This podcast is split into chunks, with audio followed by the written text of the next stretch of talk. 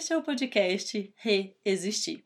Como vocês vão perceber ao longo do episódio, nós mudamos de nome, assim como o mundo mudou completamente. Esse episódio foi gravado no fim de fevereiro porque iria ser lançado no início de março, mas havia uma pandemia no meio do caminho. E ainda assim, mesmo com muitas mudanças nas perspectivas de trabalho em relação à área artística, decidi lançar o episódio como um episódio teste, para começarmos a dialogar e a nos conhecer um pouco mais. Fiquem com esse episódio.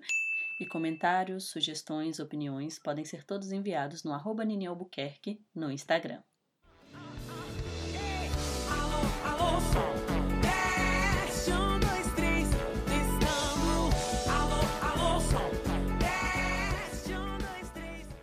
possibilidades de, de diálogo mesmo.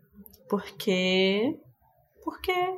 Por quê? Por que não? Por que não, né? Por que não? se fazer um podcast em essa vontade de fazer o podcast surgiu em 2017 quando eu tava com os meninos na Medusa e nós começamos a dialogar e gravar esses diálogos dos quais nós falávamos sobre amor, variedades da vida. E aí Nessa época eu falei, nossa, eu queria muito fazer um podcast em que se pudesse misturar várias coisas e se falar várias coisas. E aí veio 2017, aí veio 2018, a vida, né? Ela é um turbilhão e um uhum. furacão. Então ela começou a acontecer muitas coisas. E aí não, não surgiu o podcast. 2018, quando eu fui para Moçambique, eu fui com muita vontade de ter um podcast e não tinha. E aí, continuei não tendo. Ah. Quando veio 2019, eu falei: não, esse vai ser o ano em que eu vou fazer meu podcast. Vou juntar, vou fazer podcast. Eu quero fazer podcast. E eu sou uma consumidora muito ativa do podcast. Assim, eu ouço muitos podcasts por dia também não rolou em 2019, assim. Foi o ano do meu início do meu retorno de Saturno. Acho que 2019 não rolou para quase ninguém nada, né? É, 2019 foi um grande. Olha, a gente, a gente não pode... fala mais sobre 2019 aqui. melhor não.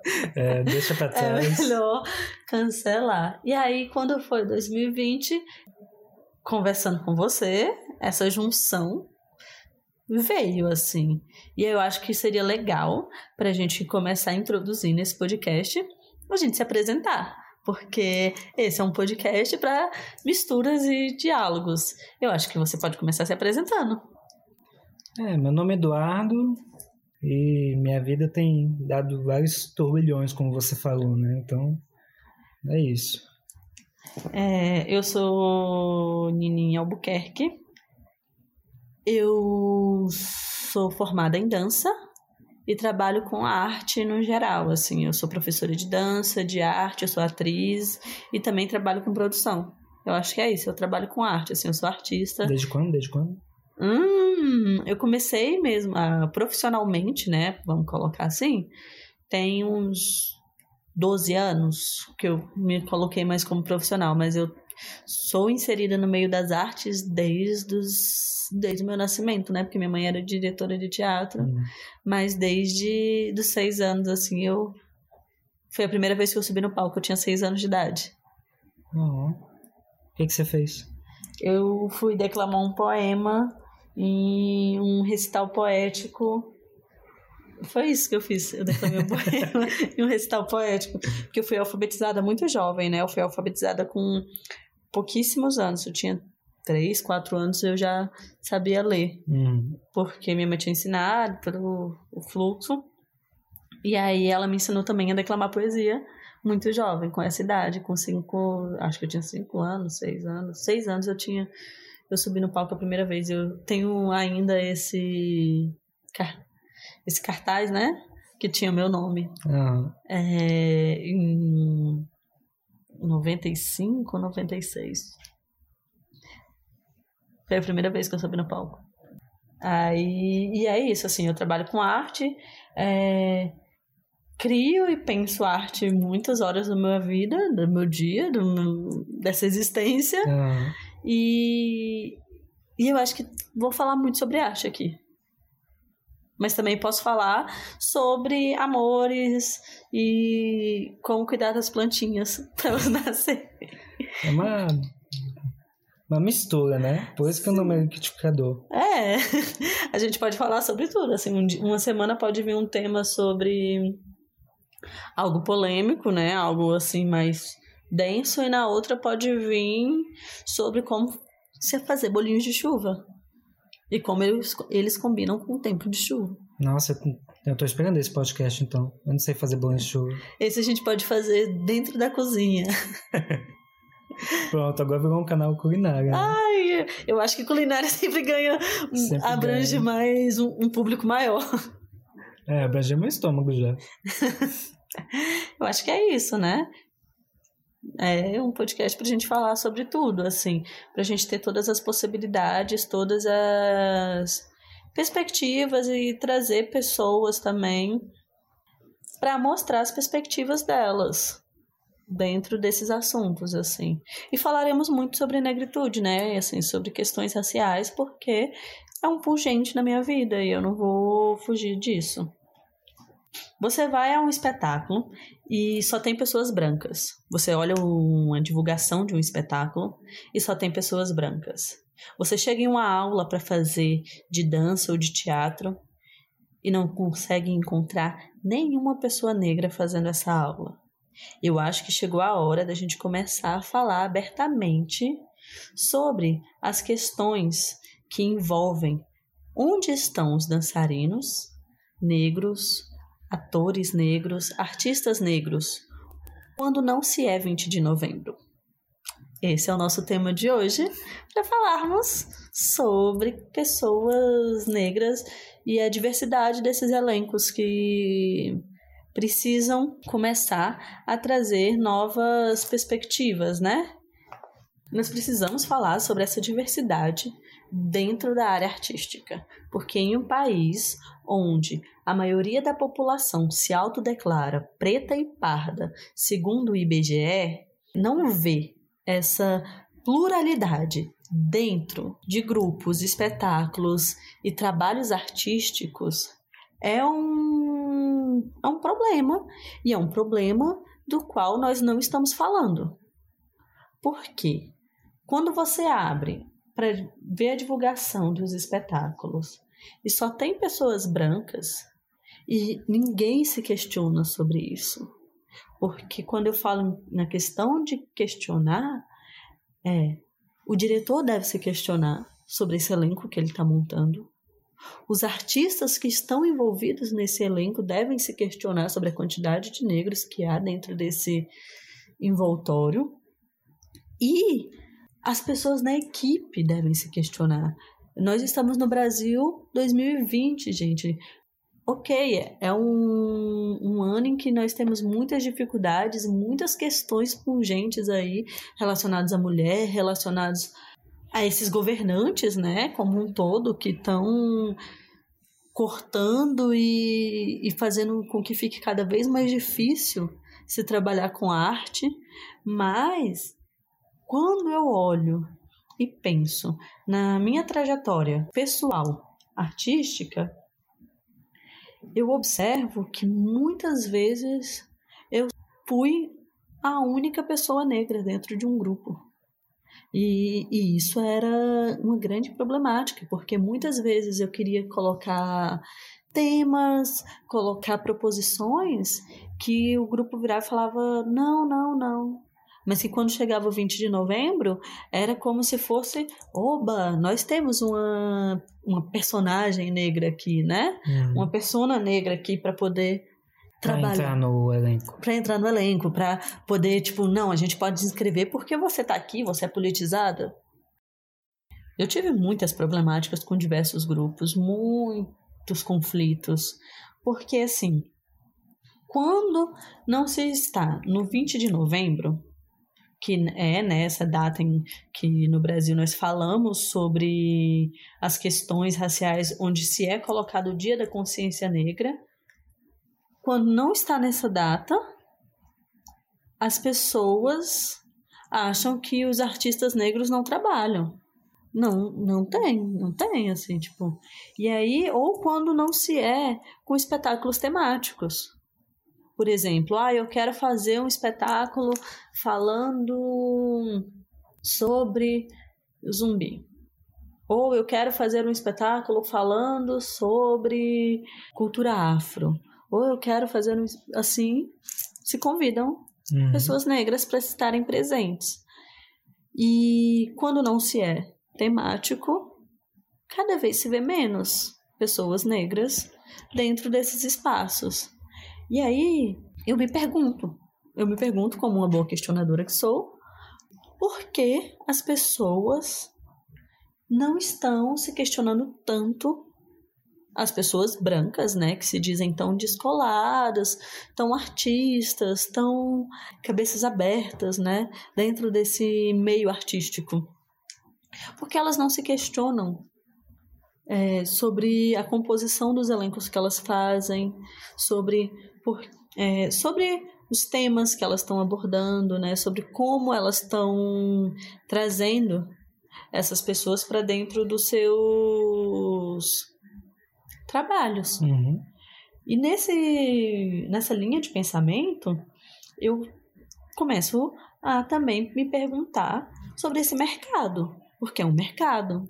Se a gente parar para pensar, toda vez que eu convido um artista negro para fazer parte de um trabalho remunerado, de um trabalho com o qual eu consiga trazer reconhecimento, renda, movimentar o mercado, eu estou gerando um emprego. Uhum. Porque é isso, assim, tipo, a gente tem que parar de achar que fazer arte é fazer as coisas por mera diversão. Porque fazer arte é movimentar um mercado e é um mercado grande de trabalho. Em termos culturais e de entretenimento, a arte ela movimenta os mercados mais, com maior fluxo, assim, no Brasil, um fluxo rápido e contínuo, apesar de termos muitas dificuldades. Então, quando eu não estou trazendo essas pessoas negras, eu também estou tirando oportunidades de emprego. Mas voltando para sua pergunta, por que as pessoas não estão falando sobre? Ah, sobre eu isso? acho que assim, é uma questão de se questionar sobre o seu privilégio. Porque as pessoas não querem é, sair da sua redoma tranquila, feliz e, e acolhedora de privilégio. Assim, quando você. E muitas vezes elas não se questionam porque questionar é levantar um, um tabu, né? Dentro desses campos artísticos dos quais você não quer dialogar. Ah, eu não vou me questionar, não vou questionar em relação a se nesse elenco só tem pessoas brancas. Porque se eu questionar, eu estou aqui lutando para estar aqui. Entende?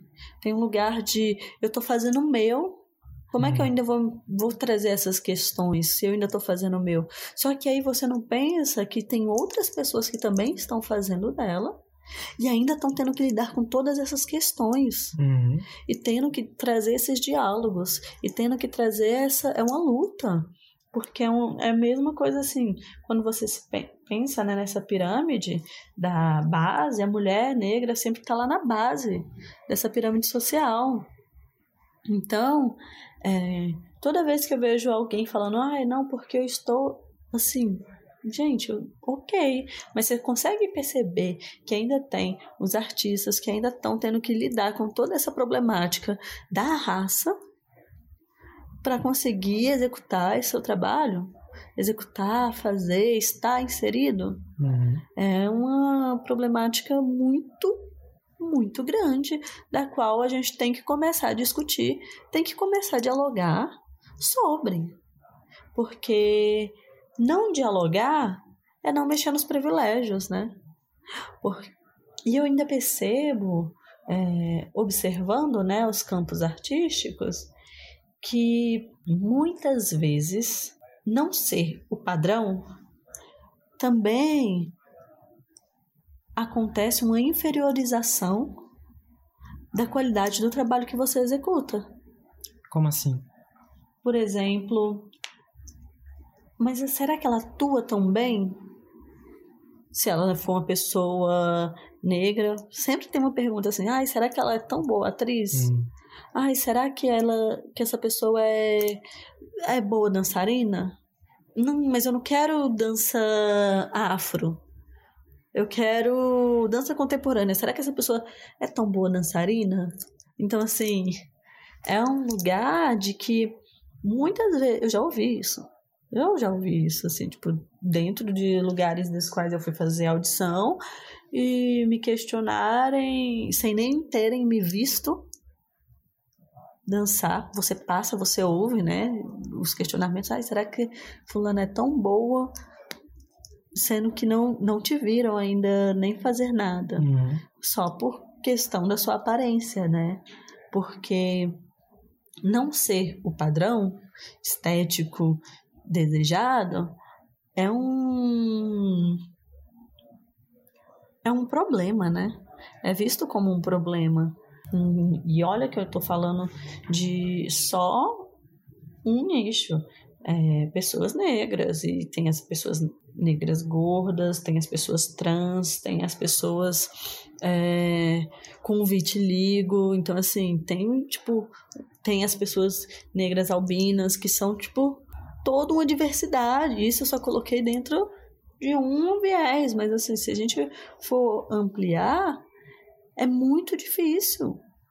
Igual, eu posso te perguntar quantas vezes você foi assistir um espetáculo de dança em que o grupo tinha pessoas gordas. Entende? Então, assim, quando eu falo de pensarmos nesses padrões dentro da área artística, é pensar que nós precisamos parar de trabalhar só com cor, com corpos que estejam dentro do padrão aceitável que eles colocam, né? Fiz duas aspas bem grandes, assim, tipo, ou esse padrão estético vendido eurocêntrico. Hum. Gente, é Brasil 2020. Nós precisamos começar a falar de corpos diversos e corpos brasileiros, sabe? Outro ponto que eu percebo muito em relação a essas questões diversas, né, que vão sendo colocadas é todas as vezes que as pessoas veem um grupo, um grupo, vou colocar um grupo como três pessoas, tá? Ah. Três pessoas já são um grupo para eles, assim, tipo, e falarem: ah, gostaria de trazer. Eu acho que a gente precisa de diversidade colocou diversidade, as pessoas falam: ah, vocês deveriam criar um grupo para vocês, um coletivo para vocês fazerem isso, para vocês deveriam ir. E, e aí eu me olho e pergunto: todas as vezes as pessoas negras vão ter que começar do zero, criando grupos e coletivos para tratar assuntos que podem ser colocados, que podem ser absorvidos em grupos e coletivos que já existem, né? Porque muitas vezes eu ouço as pessoas dizendo: ah, vocês precisam fundar um grupo, fundar um coletivo, fundar. E assim, no fim, é muito difícil. Fundar um grupo, fundar um coletivo, não, não é uma coisa simples e fácil que você faz. Uhul, vou fundar isso aqui agora. Porque elas jogam tanto para que se precisa criar outro grupo e outro coletivo para poder falar disso? Porque é uma questão de oportunidade e de criar e de realmente pensar um mercado, né? Quanto mais grupos pequenos existem, mais fácil fica, né, às vezes de trocar aspas o trabalho dele como mercadoria muito barata. Entende? Então, se fosse um grupo, mas você fala tamanho questão de pessoas ou de reconhecimento? De reconhecimento, de potência mesmo, assim. É, e isso eu falo grupo de potência, porque é uma perspectiva de eu vou ter que criar um grupo do zero, né? E aí, para eu criar um grupo do zero, eu não vou ter recursos. Uhum. Muitas vezes eu não tenho recursos para poder conseguir criar esse grupo do zero. Então, quando eu chegar num reconhecimento de um grande grupo, que já eu passei por todas as etapas, a etapa de ter que ganhar reconhecimento, ter que trabalhar de graça, ter que fazer pequenos trabalhos. E aí, a pessoa que me disse, ah, cria um grupo, que a gente consegue, né? Você pode trabalhar esses temas aí que você está querendo. Esse grupo que foi criado, ele pode ter uma sorte, porque eu, eu chamo de sorte, que é uma mistura de oportunidade com o trabalho, com o talento, com tudo. A sorte ela é uma mistura de várias coisas, né? E fazer um trabalho e conseguir um grande reconhecimento de imediato. Uhum. Ou esse grupo pode não ter essa sorte. E aí, ele vai ter que ir fazendo etapa por etapa até conseguir ganhar um reconhecimento devido. E no meio artístico, isso leva anos. A minha questão é você falou que essa pessoa, geralmente, eu entendo que são os diretores, né? As pessoas responsáveis por contratar artistas para criar espetáculos, para trabalhar em espetáculos e tudo mais, né? Elas dão como sugestão você criar, criar grupos para tratar de temas que não são ditos, ditos em geral, certo? Certo. É exatamente isso. E essa é, é como se fosse a única solução para esse problema que que foi posto aqui? Não, de maneira nenhuma. Pelo contrário, assim, essa talvez seja a solução mais difícil, né?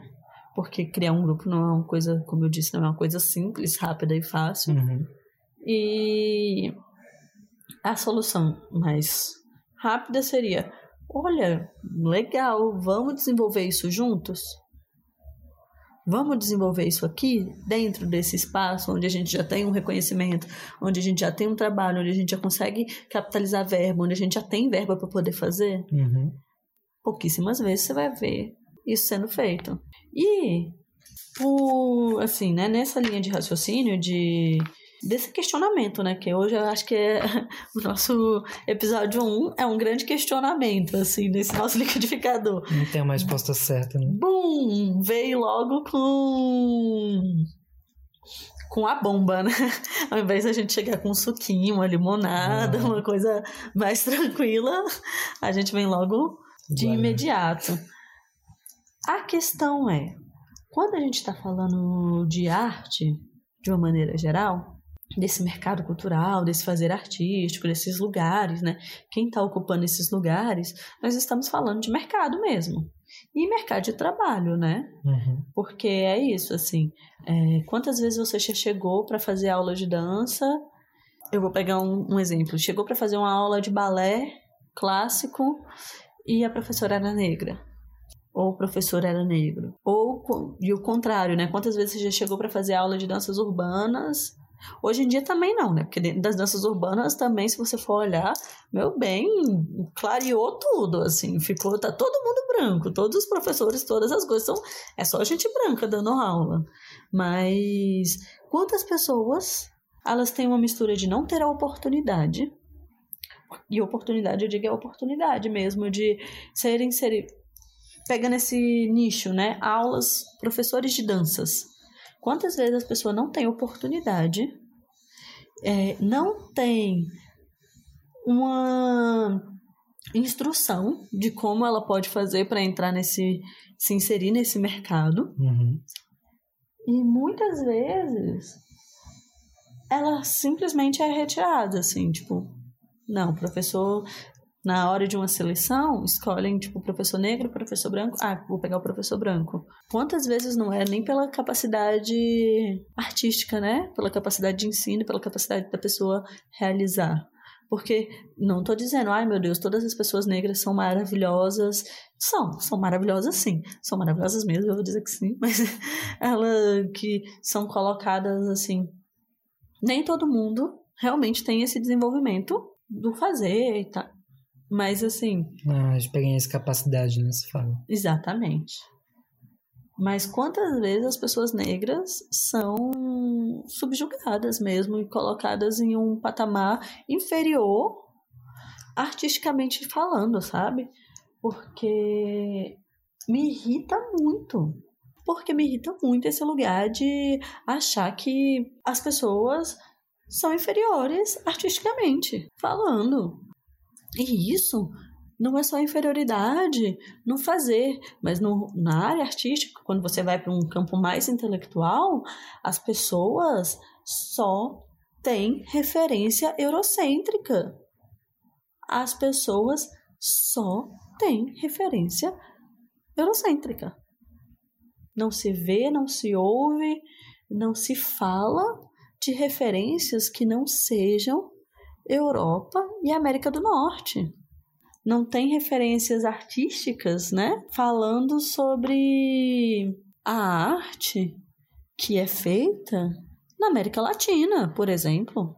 Não, não tô indo nem longe, não tô nem indo para África, assim, porque quando morei em África entre 2018 e 2019, a minha cabeça fez uma explosão por conta disso, assim, porque a referência que eles têm é da ancestralidade deles.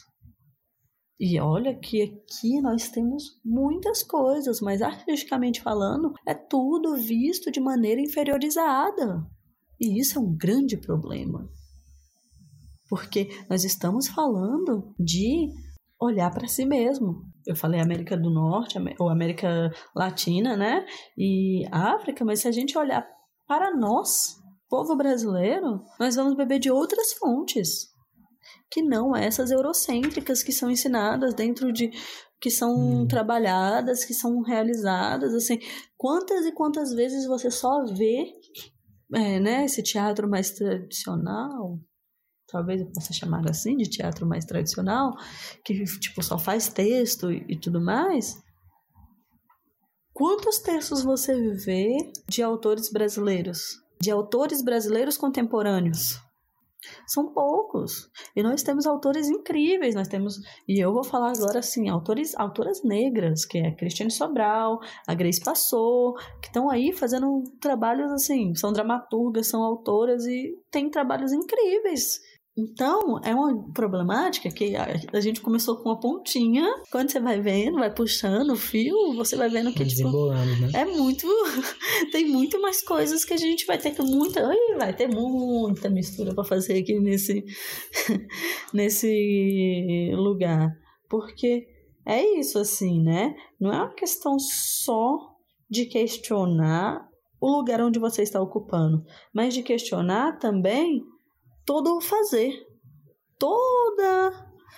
Todo, toda a estrutura. Né? Toda a estrutura. É uma questão, questão de questionar toda a estrutura. Porque quando a gente começa questionando no mercado de trabalho de por que vocês não estão convidando pessoas negras, por que vocês não estão é, trazendo essas pessoas, e aí depois a gente vai para um para uma amplitude de o que, que vocês estão ensinando, o que, que vocês estão passando, que texto é esse, quais são as suas referências, onde estão esses artistas, por que vocês estão subjugando o trabalho deles, por que vocês estão inferiorizando essa arte e elevando essa. Então, assim, é um, uhum. é um grande questionamento. Sim. Então, é um problema mesmo. Então, voltando para essa questão do início, né, sobre artistas negros no mercado de trabalho, tem uma referência assim de uma, uma, uma sobre o que a gente está falando como, como solução? Uma referência de solução? É. Eu acho que a, a solução número um é começar a convidar esses artistas negros não só no 20 de novembro para poder trabalhar artisticamente e com trabalhos remunerados e bem pagos, porque uma pauta importante é quando se pergunta para esses artistas, né, quando eles são convidados, pode perguntar para vários artistas. Muitas das vezes eles são convidados para trabalhar de graça. Só são convidados quando é para trabalhar de graça. Quando é para ter um trabalho remunerado, eles não são convidados. Hum. Então, eu acho que a primeira coisa é começar a trazer esses artistas para os trabalhos remunerados e bem remunerados, porque tá todo mundo querendo ganhar bem, assim, tipo, ganhar pouco, mas ganhar bem. Uhum. Tá todo mundo precisando trabalhar, gente. Então, eu acho que a primeira coisa é essa, assim, tipo, se atentar para esse ambiente que você está criando, esse trabalho que você está criando. Ele é tem diversidade dentro desse elenco que você está proporcionando? Porque eu acho que é um ponto importante, criar essa consciência. E segundo ponto importante, eu acho que a segunda solução nossa, eu não sei se tem uma. Acho que tem essa solução, assim, tipo, começar a, ter, trazer essa consciência, convi, começar a trazer um. A, a, parar de pensar que pessoas negras só sabem fazer coisas voltadas para a cultura negra. Nós sabemos sim fazer coisas voltadas para a cultura negra porque é algo que está em nós. Mas nós também sabemos fazer várias outras coisas. Indicações de espetáculos. Eu vou indicar a Resistível Ascensão de Arturo Ui, do grupo Liquidificador. Esperando o Zumbi, da Cristiane Sobral. Afeto, do grupo Embaraça. Isto é um Negro, de quem é gosta. Black Breast, do grupo Legítima Defesa. Vaga Carne, da Grace Passou.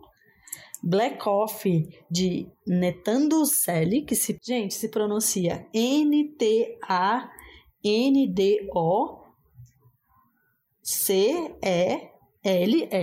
Teca do Ijuxixava. Deixa eu ver se eu tô esquecendo mais algum. Os de Brasília já foram? Os de Brasília foram. Passinho. Hashtag Passinho, de um grupo que foi formado. Só procurar lá, hashtag Passinho que você acha. E é isso. Eu acho que foram todos os espetáculos que eu tinha para indicar hoje. Essas vão ser minhas dicas. Procurem nas redes sociais, que todos eles estão aí disponíveis nas redes sociais.